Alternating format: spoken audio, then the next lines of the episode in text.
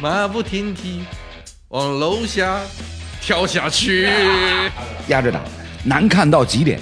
中年人不配看世界杯，我们是豪华享受的看球啊，熬一天就得睡三天。录音师的决定反市场的，对于法国，我还是有比较大的信心。我全部都压在我比较不熟的国家，算是一个伟大的预测。美女如云，球星开会，明星做客，大咖预测，独家见解，妙趣横生，足球盛宴即刻呈现。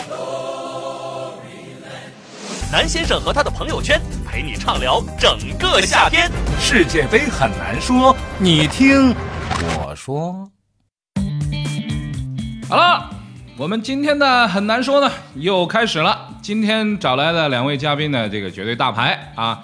那么最近一段时间呢，大家这个天台啊挤不下啊，股民呢也要挤天台，球迷呢也要挤天台。这个天台呢，这个这个情绪呢不太好啊。今天呢，我们就来请我们的一位大咖呢，来给大家送出一首我觉得非常非常适合今天的这个气氛的这个歌曲啊。这首歌曲的名字呢叫《马不停蹄的忧伤》，有请。哦，我马不停蹄的忧伤，马不停蹄向远方奔去。哦，我马不停蹄的忧伤，马不停蹄往楼下跳下去。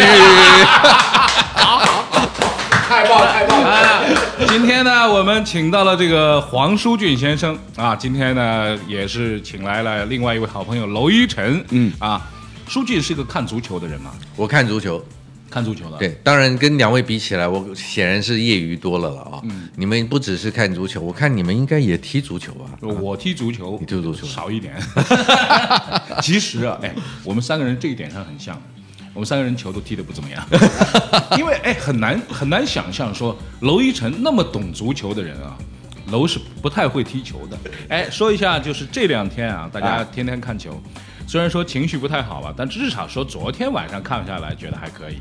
没有啊，就昨天，昨天我在咱们节目当中就预测说葡萄牙有可能要要要爆冷啊是吧？结果那场比赛大家差一点点对啊，就是贵为二零一六年欧锦赛的冠军球队、葡萄牙，还而且还有 C 罗这样世界顶级球星的这个顶呃这个领军挂帅，居然全场比赛被摩洛哥嗯。压着打，压着打，压着打，难看到极点。对，非常丑陋。啊，就是嗯，怎么说呢？就是到最后啊，只能是感慨，因为就是摩洛哥缺少好的前锋。对，就是如果把这个今天要登场的阿根廷，阿根廷因为前锋实在人太多了，对，甚至本赛季意甲联赛最佳射手阿根廷的这个去不了。伊卡尔迪，嗯都没被征召。嗯如果说伊卡尔迪转换门庭去摩洛哥的话，嗯那恐怕昨天葡萄牙已经被淘汰了。呃，我们昨天一帮这个哥们儿一块儿看球的时候啊，我们就在一直在感叹一件事情：摩洛哥需要的还不是什么伊卡尔迪，嗯，摩洛哥需要一个酒吧，身材高大，只要他在前场能够有一个一米九八的这样一个酒吧对啊，站在那里，那相信昨天这场比赛就是一场大屠杀。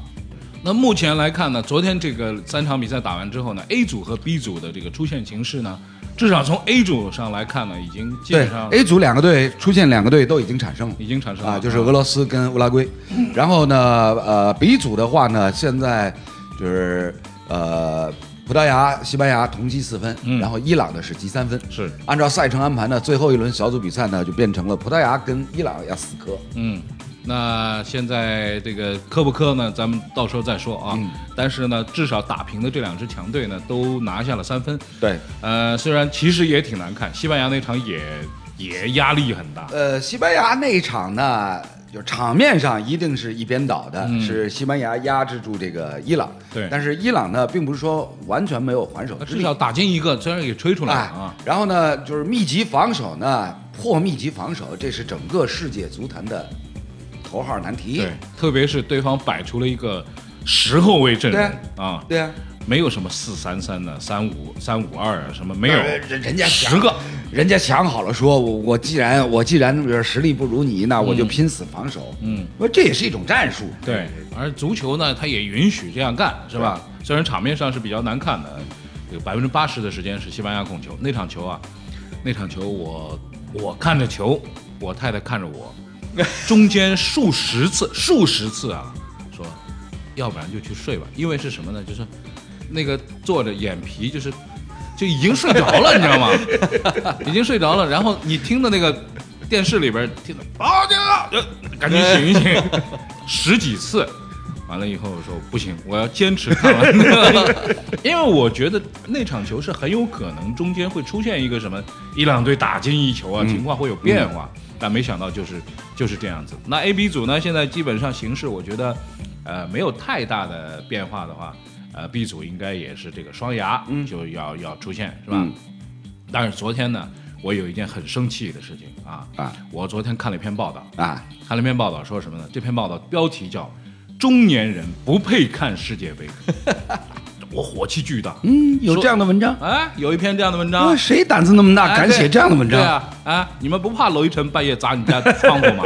啊，这个这篇文章是这样写的，说这个中年人很很多中年人啊，现在都是跟这个年轻的时候一样，准备好了这个啤酒，准备好了零食，准备好了这个要看世界杯了，嗯。然后还没开始之前呢 就睡着了。睡着了，完全看不动，就说压力会比较大，就跟就跟你昨天半夜这个一会儿一会儿睡过去了，哎一会儿一块儿醒过来了，哎，是一样的情况。这个呢，我觉得，但至少不是说比赛开赛之前人已经睡着了那种状况，是不是？啊。呃，怎么说呢？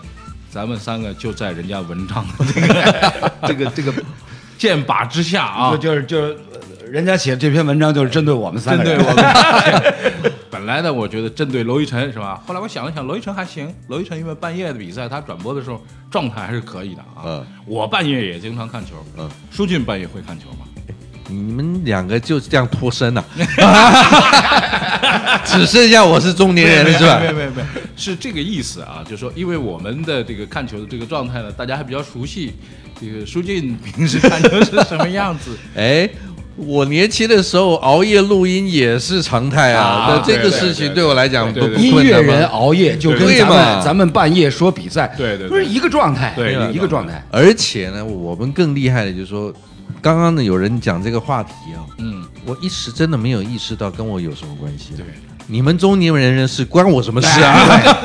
对，你们都是中年油腻男，是吧？我们我们还还还还还沾着一点小清新呢。哎，对对对，而且我觉得这个一，当然这个肯定是个年轻人他他说的话嘛，他不了解中年人的智慧。嗯，我们在准备这些东西之前，我们自己也做了准备。哦，比如说，为了看这场球，嗯，我们可以先睡吧，可以先睡啊。我先睡他个十个小时，可以吧？先睡睡哇，这个准备的有点 不不，这个还好，就是说，因为我的工作这个时间是很自由的嘛，我可以自由调配，我可以根据这个看球的时间调配我的作息。是嗯所以我不会像他所想象的说，我们真正把东西准备好了之后，哎，真的开始了，哎，结果睡着了。已经睡着了。我做万全的准备，嗯而且中年来还有一个特点了，嗯，我们基本上比我们年轻的时候经济能力稍微好一点，嗯，一定的。所以我们准备的那些食材啊，嗯肯定比他们要更好。我们是豪华享受的看球啊，对对不对对？那这部分这是不是这些年轻小伙子所能够理解的不是三块钱一瓶啤酒的。对嘛对，就是半夜一边看球啊，一边嚼着牛排，哎，对，对啊，喝着红酒，哎，对，你看喝的也比你们好，啊对吃的也比你们好。啊哎，我们这样会不会拉仇？哎，但是呢，其实是这样啊，就是到熬夜这件事情啊，跟这个二十多岁的时候那个熬夜啊，我前两天跟一个朋友讨论过，就说你们熬夜的能力是不是在下降？嗯我是这个是不得不说是在下降。以前是什么？我跟楼啊，经常会这种。半夜里面，那个时候世界杯、欧锦赛都会碰到这个问题。今年算运气好啊，NBA 提前打完了，NBA 不打完跟世界杯就是踩着的，对踩着的那个时候是半夜里面两场球说完，然后三场，三场球收完，我们就去那个什么这个呃澡堂子也好泡一下，然后喝个早茶，吃点东西，然后直接就 NBA 去了，嗯，没有什么问题啊。收完这场 NBA 之后说睡吧，睡吧，又有人叫吃午饭了。好，吃午饭，吃完这午饭，这个午饭吃完就聊球啊，这因为太多球要聊。三点多四点钟，说回去眯会儿吧，眯两个小时，晚上又上班了。那个时候就能达到这样，没觉得累呀、或者什么。现在要这么干呢，我觉得也许还能拼得动啊，但是家里人不让，家里这个关家里什么事？他们不都睡着了吗？白天醒管了这么多你这个人，你这个人都不在呀、两天，那个时候真的是，哎，我记得楼呃，那个是哪一届世界杯？九九八年九八年世界杯，我们就经常他们几个就住在我们家里啊。回家是什么事情啊？说衣服已经脏的实在没有办法，必须得回家哎换新的衣服。哎，楼说我回去一趟啊，回去一趟，那个时候就回去了。回去了之后，哎，这个里面三星的就来了，哦，又开始继续战斗了。那个时候可以达到这个程度。对，其实这个球迷来讲呢，看世界杯的时候，如果白天啊哎要上什么八小时、九小时班，对于他们来说难度是蛮大的。对，呃，所以我觉得呢，就是写这篇文章呢，其中有一部分的内容啊，嗯还算是蛮贴切的。呃，中年和青年如何来划分呢？嗯其实就是从你的身体机能，嗯就是那比如说你这个呃倒时差的能力开始下降了，是。是吧？对。啊，比如说你这个连续熬夜的这个能力明显开始下降，对。是吧？但是呢，从啊、按照这个舒俊刚刚所提到的智慧，嗯，是吧？然后心态，嗯。然后调节抗压的这种能力，哎。啊，那这应该是仍然呃不不是是不是仍然，就应该是比二十年前要更加出类拔萃、哎炉火纯青才对。楼，你你说一下吧，就是说熬夜这件事情，我们两个啊跟楼比啊，还是有有有差距，因为楼是哎，别别常年熬夜不是啊，大家彼此彼此彼此彼啊此。啊，那你说一下你的熬夜秘诀好不好？呃，我是这样的，因为那对于这篇文章呢，我唯一认同的一点呢是是是什么呢？就是现在平常时间啊，回到家吃个吃完晚饭，然后呢坐在沙发上看电视，看着看着呢，哎，真的困是是是困，嗯是困。但是呢，如果说今天晚上要上班的话，嗯，那马上这个状态就还能调出来，哦，一下子就能调出来。那是你这个呢是独很独特，可能是你工作的关系，或者你本身就是天赋异禀嘛，就 是你你你你的生理状态就是跟别人不一样，就是前啊期的只能我觉得只能说，就是因为这么多年的这个工作的一个节奏和状态呢，就是把我们就逼上梁山了，就逼成了现在这样的一种适应性的一个状态。哎，那舒俊说说看，就是你那个时候录音啊，就半我知道，就是说赶那个时间嘛，呃，那个棚费也很贵嘛，对吧？对你第二天录的话，这个就多一天的这个开开开销和花费嘛。对，那你半夜里面录的话，录到最晚的录到几点钟？我都我们也录到天亮过，这常这也是常有的事。但是我对这个熬夜能力的下降，我是有很深刻的体会。嗯就是以前呢，真的是熬三天睡一天，嗯 OK 的。嗯，对，现在是熬一天就得睡三天，哎很明显哦，这个熬夜的能力急剧下降了。是你虽然能熬，但是你要恢复的时间变变变长了。对嗯所以其实其实这个这句话说中年人不配看球这句话，我觉得他讲的很好。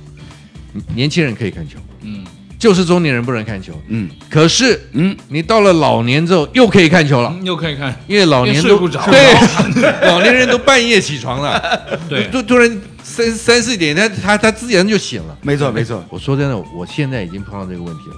比如我以前录音录到，比如说凌晨三四点嗯。啊，你就睡觉吧，嗯，一睡一醒来下午三四点，嗯。哇，你会觉得那个爽啊！对。说哎呀，我这就电充满了那对，就是种感觉。你就你真的有感觉，说我睡饱了，我嗯精力回来了。啊没错没错没错。现在是不管几点睡，嗯我晚上八点就睡，嗯，还是我凌晨三点睡，我早上一样七点起床，自动起来。对，所以永远就没有那种我睡得很饱爽，嗯那个爽不见了。你说那个就是补觉这回事，，对，补觉这回事就补补不回来，哎，补不来。世界杯是一场足球盛宴，硬菜全在这儿，世界杯又是一部悬疑大片。不到最后一刻都很难说。南先生和他的朋友圈，陪你畅聊整个夏天。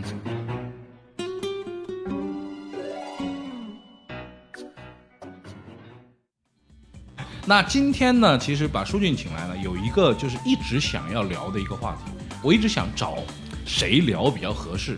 后来我觉得找舒俊聊是最合适不过，就是世界杯的时候，我们看到是一个全世界各个国家、各个地区、各个民族的一个一个大盛会嘛。。对，但这个大盛会的过程当中呢，我们发现说，嗯，民族性格每个这个国家呢不太一样。嗯，那比如说就是升国旗、奏国歌的时候，嗯，有的人是挺胸，嗯啊昂首，嗯，高唱国歌；有的人呢是低着头哭泣，啊，就特别伤心，激动，激动的不行哎啊，那种哭泣巴达马那对对对对，整整个人不能自持。哎，还有一种呢是相当稳定，进入一种就是自我陶醉的那种，就是哎呀，我现在代表我的国家来比赛，多么荣耀的事情！就静静的享受自哎，己内心的这个激荡。亢的啊，是那种内在的那种激动。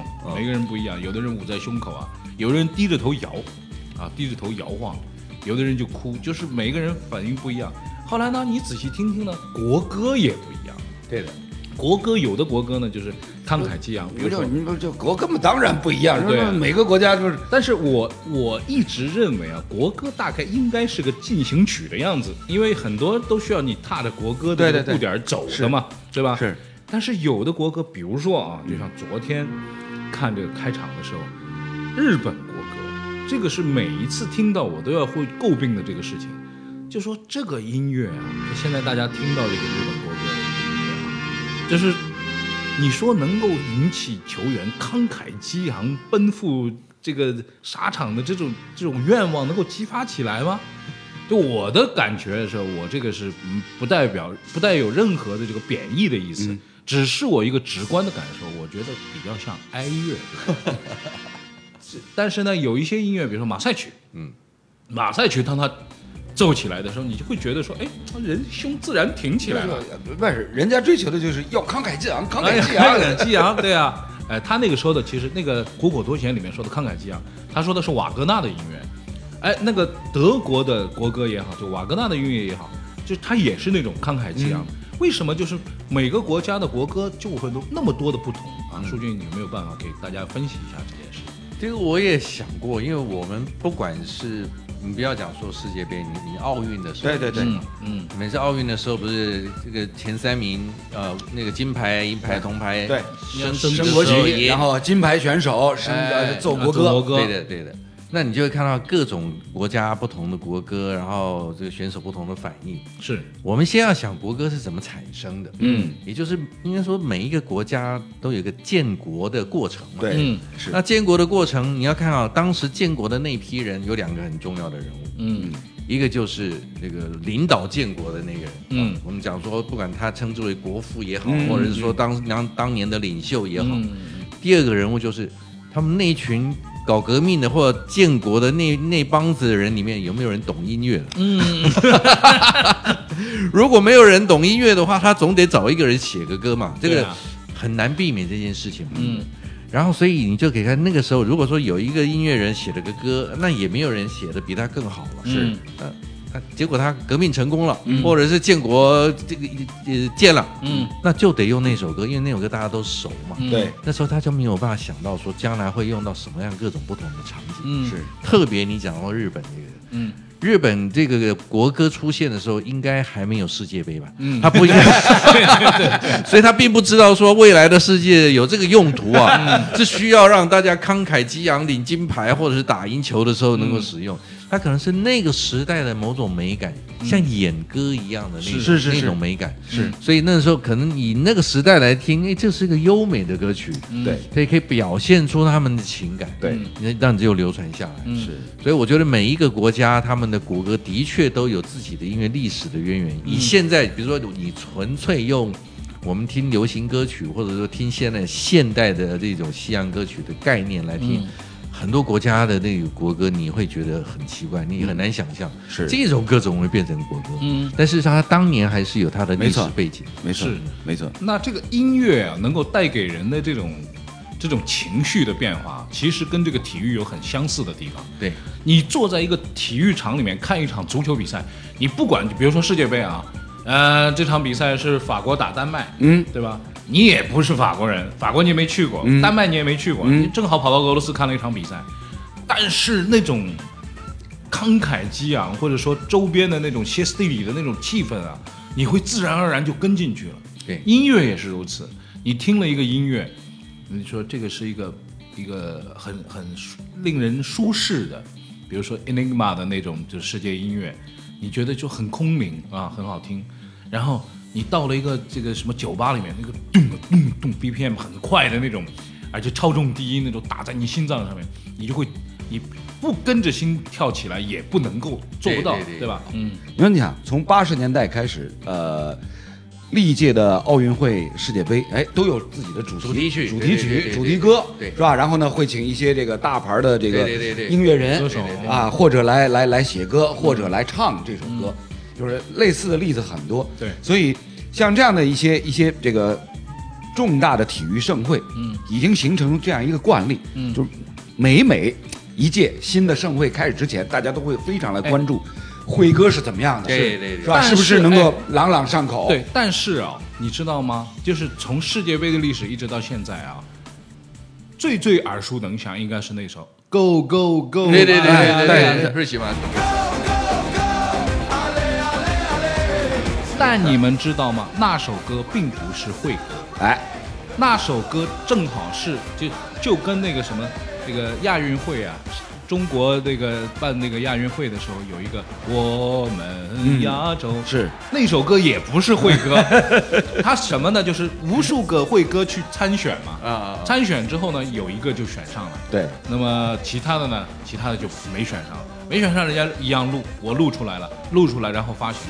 但你要知道，这才是真正的普选。什么叫普选？对对对对就是老百姓听的人说了算嘛。对什么你怎么选，我我怎么选，谁唱的多，那种就叫会歌。对，你说的那个官方会歌，其实那一年的那个九八年世界杯的时候，那个官方会歌，他是找了什么 Louis Figo 啊、嗯这些球员，跟一个非洲歌手一起来唱的。是那个 MV 里面有大无数的大牌歌星，但是来了一个西班牙毛头小伙子在那边扭着屁股，啊雷啊雷啊雷，全灭，全灭。所以音乐这个东西啊，没有什么你说就官方专家评论评委会说这个好。嗯，啊，就这个就一定是最终代表这个会歌了。是。啊，所以今年到底是像你像这个四年前那个 Shakira 那个那个歌。呃，那是八年前，啊，八年哇，八年，已经八年八年了。对，八啊年前。，Shakira 已经是八年前嗯了啊。呃，Shakira 之后，一直到目前为止，我听到的各种各样的会歌，好像没有哪一首特别好。哎，这是这也是非常有趣的一个一个现象，嗯。就是很多这个官方所选拔出来的这个所谓的官方的 official song，嗯。往往啊它的传唱度并不高，嗯，就可能呃不知道这个呃舒俊如何来看，是不是呃说这个官方选择的时候啊，就是可能在音乐的这个一些一些作曲的技巧方面，呃呃不太偏重于说这个让对让让其实这是一个这个问题，我哎来提给你啊，我也一直想，我跟你这个认识那么多年，一直没有提过。你写一首歌的时候，你有想象过它会变成脍炙人口？是就是是如何如何来平衡这个脍炙人口、朗朗上口、家喻户晓和自己的这个哎音乐理想啊、音乐技巧如何来平衡这两个？你你会设计吗？或者说很多的脍炙人口的歌是出乎你的意料的？我觉得每个人都会设计，嗯，都会设计，但是通常结果都跟你想的不一样，不一样。而且特别是音乐人啊、嗯我讲一个已经接近真实的笑话，嗯。但它是很真实的。嗯。我们做音乐，呃，有很多环节嘛，嗯。不只是唱歌的，你从作词、作曲、制作人、嗯。乐手、录音师，是。这这些所有的音乐人里面，我们在录制过程中啊，比如说我们当年都是十首歌、嗯。选一首主打歌，对。是。那我们的经验是，录音师跟业务员是我们两个最重要的参考，就说给他们听，他们说哪首歌好。嗯。嗯。如果你拿给录音师说这十首歌哪一首歌好，他说这首歌好，嗯，这首歌就是第一个要淘汰的歌。录音师。录音师的决定几几乎可以是反市场的他，是有反盘啊，，对，就是只要录音师说好的歌，嗯，就干掉，先干掉。嗯。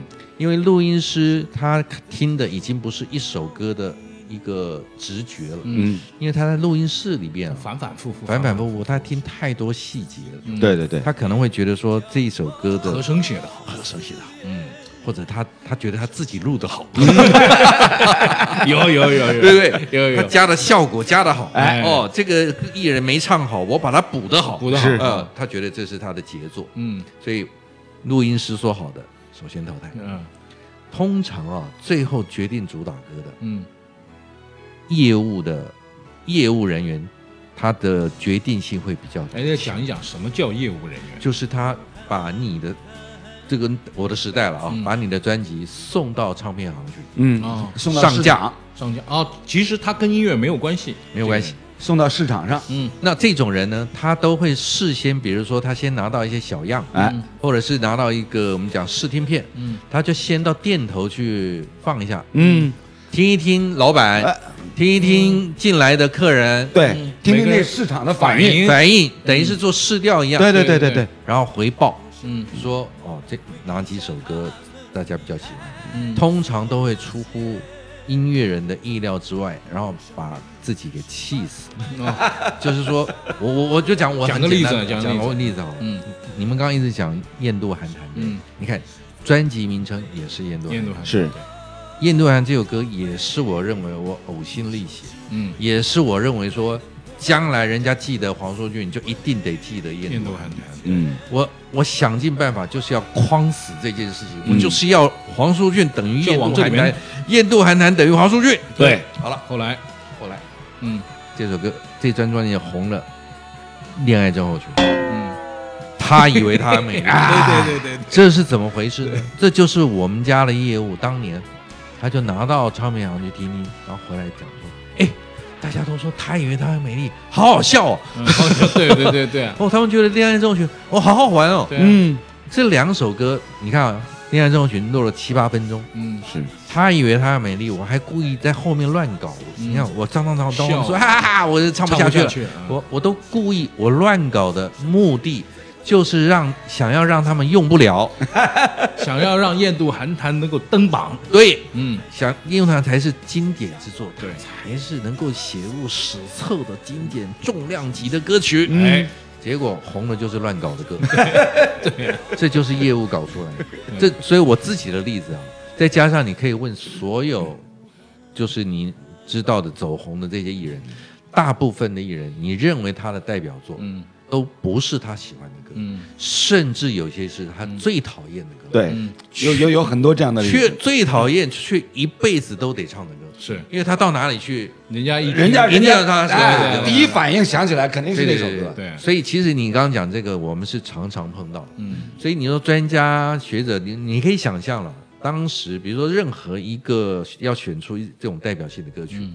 比如说是会歌啦啊、世界杯啦、奥运啦，嗯。要选出的歌，你要你先从那个组成分子来讲，你就可以想象它距离民意是肯定是有一定的距离的。对对对，先从组成，嗯。谁能够有资格来评定这个奥运会的歌曲？对，一定是一群音乐界的没错。德高望重的大咖。大咖嘛。嗯。哎，不管你是说是学院派的，对。还是你是老牌的巨星教授教授是教父，对不对？学院派的叫教授，然后这个流行音乐的叫教父，嗯，好聚在一起，那你谁能够参赛呢？嗯，参赛也是一群，比如说学院派的学生，或者说边界，对，然后他们写的歌进到这群人的法眼里面，嗯。一定是各方方方面面都要很很很这很正嘛，对不对？没错没错和弦要对，嗯。旋律要怎么样，对对对。主题意识要如何，嗯于是会产生到最后是一种综合性的一种平衡。是，这个平衡的结果就是大家会没感觉，嗯。对。因为大家会觉得都对，嗯，嗯，但是就是没没有有错，没有人挑得出毛病，没有人挑出毛病，嗯。但也没有吸引力。是。对，很多歌会出来，像我们这个歌会走红，那个歌会走红，我觉得都不是人可以预测的。嗯，它就是有一种神奇的魅力，对你要让大家真的能够唱出来。很多人认为阿根廷国歌是 Don't Cry for me, Argentina，有没有啊？现在听的人有没有？听的人里面有没有？好多女孩子都跟我说，我说哎，奏国歌，奏国歌，听一下，是阿根廷国歌。哎，这不是阿根廷国歌。那我说哪首是阿根廷国歌？Don't Cry for Me Argentina。我说好，阿根廷国歌居然是英语的，是吧？啊，不是吗？我说那是韦伯写的电影歌曲，但是居然大到了你会认为说，对这是他们的国歌，是小小到那种小调，就是小朋友唱的那种，呃，那种那种小调，都很好。好了，那今天真的是非常开心，我们三个又是聊了一场跟音乐、跟足球有关的这样一场聊天。那么。不日呢，我们还会有更多的嘉宾加入到我们的聊天的这个人群当中来，跟大家一起聊世界杯。那今天就是这样，再一次谢谢黄书俊先生和娄一晨先生，谢谢两位，也谢谢谢谢大家的收听，我们谢谢大家明天再见。哎。美女如云，球星开会，明星做客，大咖预测，独家见解，妙趣横生。足球盛宴，即刻呈现。南先生和他的朋友圈陪你畅聊整个夏天。世界杯很难说，你听我说。